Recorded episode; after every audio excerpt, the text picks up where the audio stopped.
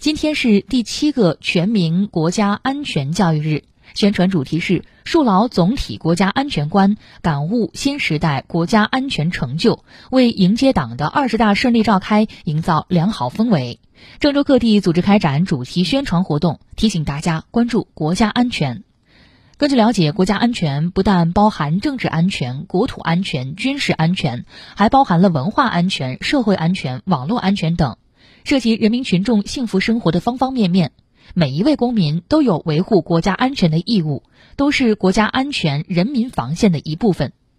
今天，郑州相关各局委、企业、街道等单位，不仅在紫金山公园、人民公园这些大型公共场所开展宣传，还把活动办到了部分学校、市场、医院等处，让国家安全的宣传教育更加深入广泛。巩义、中牟等县市也同步开展了主题宣传活动。